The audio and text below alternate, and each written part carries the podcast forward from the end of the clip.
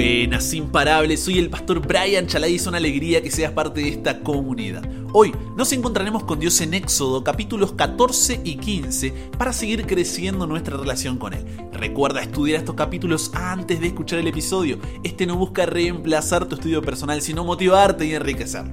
Con eso dicho, ahora sí, conversemos. ¿Qué verdad aprendemos sobre cómo es Dios y su dirección para nuestra vida? ¿Imaginas lo que habrá sido esa salida de un pueblo con casi 2 millones de personas de Egipto? Una locura. Éxodo capítulo 12, versículo 36, dice que no solo salieron, sino que despojaron a los egipcios en su salida. Ponte un momento en el lugar de uno de los israelitas. Vienes viendo plaga tras plaga que cae sobre Egipto. Eh, hace unos días atrás Moisés te había dicho que vendría la última plaga y serían libres. La ansiedad estaría hasta el techo. La tensión a flor de piel por escuchar los gritos de desesperación egipcia por la muerte de sus primogénitos de todas las edades. El silencio mientras vestidos ya comían en tu casa porque no sabían lo que sucedería. Al fin y al cabo, era una generación que nunca había experimentado tal cosa como la libertad. Habían nacido esclavos vivido como esclavos y no esperaban morir de forma diferente. De repente, escuchas alboroto, celebración, un ambiente de fiesta como cuando la selección de fútbol de tu país gana un partido importante. Golpean a tu puerta y la frase que nunca pensaste escuchar, de repente no deja de hacerlo. Somos libres, somos libres. Te miras con tu familia, una pequeña sonrisa empieza a salir de ese rostro de angustia y preocupación, Dios cumplió sus promesas. Fue fiel a su pacto que había hecho con Abraham, Isaac y Jacob. Como ya estabas con las valijas hechas, abre la puerta y sales corriendo a ver cómo están tus amigos y sigues a la multitud que comienza su éxodo hacia la libertad. No entiendes nada. Es una sensación nueva. Egipcios que antes te habían oprimido, ahora te entregan toda su riqueza. Otros que habían creído en Jehová como el Dios verdadero están unidos a la multitud, pasando a formar parte del pueblo de Dios. No tiene sentido. Mientras caminaban, seguro hicieron oh, la famosa ola por tanta alegría que estaban experimentando. Algo que ni en sus mejores sueños hubieran soñado, ahora sucedía delante de sus ojos. Como si eso fuera poco, Dios iba delante de ellos, de día con una nube para guiarlos por el camino, y de noche en una columna de fuego para alumbrarlos, a fin de que anduvieran de día y de noche. Pero, ¿qué es esto?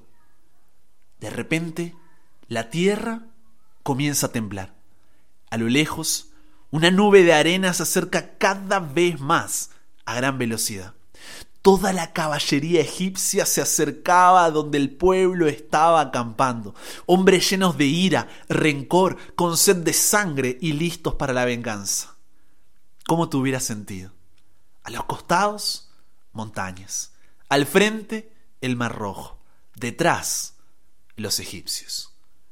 La alegría se transformaba en tristeza, el gozo en dolor, el júbilo en lamentación, el alboroto en un silencio atroz y finalmente en total desesperación. ¿Te has sentido así alguna vez en un área de tu vida? En el área emocional, lidiando con ansiedad, estrés, depresión, pensamientos suicidas. En el área amorosa, no encuentras una persona para ti, tienes miedo de no ser suficiente, piensas que siempre quedarás solo, jugaron con tu corazón, estás en una crisis de relación. En el área financiera, hace meses, quizás años que no consigues un trabajo fijo, tuviste que cerrar tu empresa, estás lleno de deudas, no te pudiste recuperar de las consecuencias de la pandemia, perdiste tu casa en el área profesional, perdiste tu trabajo, no están pudiendo estudiar lo que querías, no consigues, estás frustrado por no poder trabajar de lo que estudiaste, sientes que estás atrás en la vida comparado a otras personas de tu edad. En el área familiar, tus padres o tú están pensando en divorciarse, corres detrás de la aprobación de tus padres pero nunca parece ser suficiente, no te sientes amado, valorado o apreciado, no fuiste cuidado por quienes se suponían que debían hacerlo y eres víctima de un favoritismo despreciable en el área de salud, perdiste un familiar, tienes una enfermedad crónica, hace años que no logras vencer una dolencia, estás cansado de sentir tanto dolor, solo quisieras que desaparezca, o tienes una adicción a sustancias. En el área social, te cuesta ser amigos. La timidez con la inseguridad y ansiedad que esta trae te priva de vivir la vida que quieres. Fuiste traicionado por tus amigos. Perdiste a las personas que en un momento lo fueron todo para ti. Metiste la pata y alejaste a las personas que hoy quisieras que estén a tu lado. En el área sexual, adulteraste teniendo relaciones sexuales con una mujer que no es tu esposa, fornicaste teniendo relaciones sexuales fuera del marco del matrimonio, indicado por Dios para disfrutar de ese regalo. Eres adicto a la pornografía, a la masturbación. O en el área espiritual, te sientes indigno e inmerecedor de ir a Dios, te fuiste demasiado lejos, caíste demasiado bajo, crees que no puedes lograrlo, te sientes hipócrita. Podemos hablar de problemas reales porque estoy siendo real aquí. Porque así como te sientes tú, se sentía el pueblo de Israel mientras acampaba junto al mar, cerca de Pijajirot. Mira lo que le dice el pueblo a Moisés en Éxodo capítulo 14 versículos 11 y 12. No había sepulcros en Egipto que nos has sacado para que muramos en el desierto. ¿Por qué has hecho así con nosotros que nos has sacado de Egipto? ¿No es esto lo que te hablamos en Egipto diciendo déjanos servir a los egipcios? Porque mejor nos fuera servir a los egipcios que morir nosotros en el desierto. Mirando desde afuera uno podría juzgar y decir, pero qué descarado, sinvergüenza, poca memoria, malagradecidos que son los de este pueblo. Dios acaba de enviarles un libertador que contaba con la mejor educación. Presenciaron la plaga de sangre, ranas, piojos, moscas, ganados, úlceras, granizo, langostas, tinieblas que habían llevado al faraón a endurecer su corazón. Todos los primogénitos acaban de ser salvos de la última plaga de muerte. Y ante la primera dificultad, recriminan ante Moisés sobre Dios? Ahora, ¿no somos nosotros igual? Porque el mismo Dios del cual los israelitas habían olvidado y ante el cual recriminaban, es el mismo Dios del que nosotros nos olvidamos y ante el cual recriminamos. Y peor todavía, porque en nuestro caso lo que nos liberó de la esclavitud no fue un cordero simbólico, sino el Cordero de Dios Jesús, Dios hecho carne y habitando entre nosotros, humillado hasta muerte y muerte de cruz, como dice Filipenses 2.8. ¿Por qué? ¿Por qué hacemos esto? Porque entramos en el dilema entre el muy pronto y el todavía no. Israel había sido liberado de la esclavitud de Egipto y muy pronto llegaría a la tierra prometida, pero todavía no. De la misma manera, nosotros con la muerte de Jesús y su resurrección somos, podemos ser libres de la esclavitud del pecado y muy pronto reinaremos para siempre con Él en la tierra prometida. Pero todavía no. Y ese todavía no, ese todavía no nos mata. Nos llena de incertidumbre, duda, vacilación e indecisión. A tal punto que romantizamos la esclavitud diciendo, mejor nos fuera servir a los egipcios que morir nosotros en el desierto. Pensamos cosas como, ah, mi vida era mejor antes de ser cristiano, no tenía tantos problemas como ahora. Desde que le entregué mi vida a Jesús solo tengo dificultades. ¿Para qué ser cristiano si mi vida está peor de lo que era? ¿Por qué Dios no se manifiesta? ¿Por qué Dios parece escondido? ¿Por qué Dios no me responde? Es así como muchos al encontrarse rodeados por las montañas, el Mar Rojo y el ejército de Faraón, con tal de no lidiar con el todavía no, terminan volviendo a Egipto. Pero permíteme decirte algo súper importante y préstame tus oídos. Si entras en un mayor compromiso con Jesús y te dispones a servirlo, no te sorprendas por el aumento de pruebas, tentaciones y sufrimientos. ¿Por qué? Piensa en Faraón. ¿Por qué persiguió al pueblo? Éxodo capítulo 14 versículo 5 dice que Faraón y sus siervos dijeron, ¿cómo hemos hecho esto? Hemos dejado ir a Israel para que no nos sirva. Cuando le dices sí a Dios, le estás diciendo no a Satanás. El diablo sabe que fue derrotado en la cruz, pero antes de ser destruido quiere llevarse con él a la mayor cantidad de hijos de Dios posible.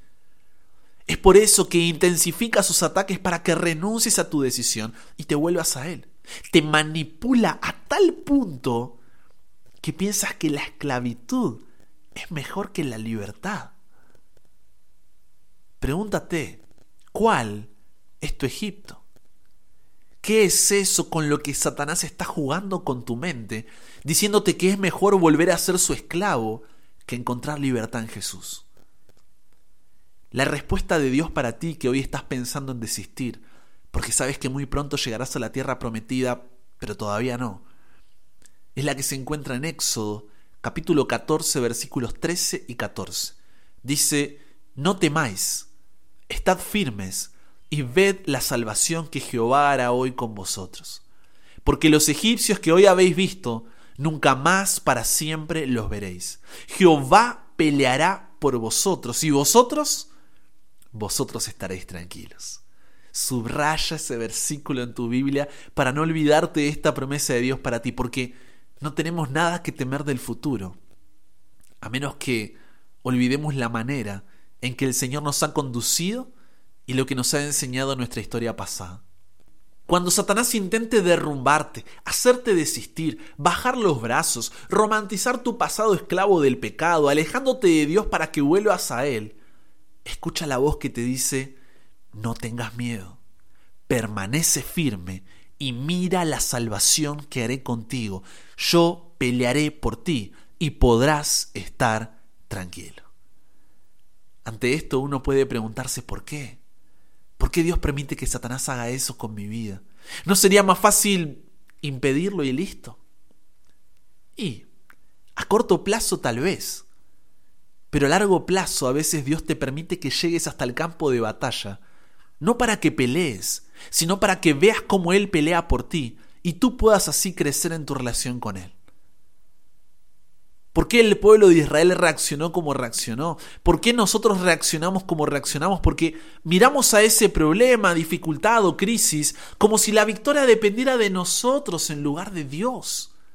Y Él nos dice, no tengas miedo, permanece firme y mira la salvación que haré contigo. Yo pelearé por ti y tú podrás estar tranquilo.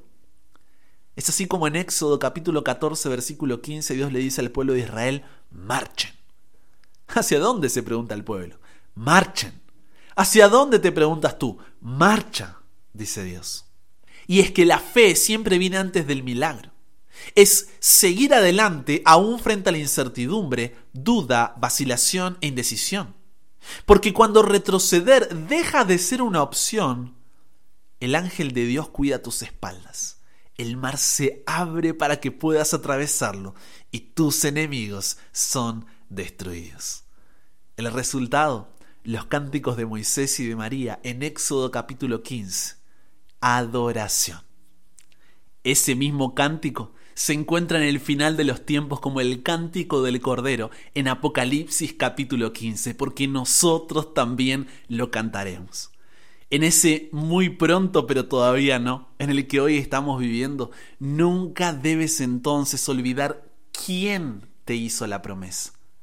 No temáis, estad firmes y ved la salvación que Jehová hará hoy con vosotros, porque los egipcios que hoy habéis visto, nunca más para siempre los veréis. Jehová peleará por vosotros, y vosotros, vosotros estaréis tranquilos. Con eso llegamos al final. Comparte con otros lo que aprendiste hoy. Súmate a la comunidad en WhatsApp totalmente gratis si todavía no lo has hecho. Para recibir una notificación en tu celular cada mañana, escuchar los episodios sin conexión, recibir material extra, hacer tus preguntas, acceder a contenido exclusivo. Y te espero en el siguiente para que nunca pares de aprender y nunca pares de crecer. ¿Por qué? Porque hasta el cielo no paramos.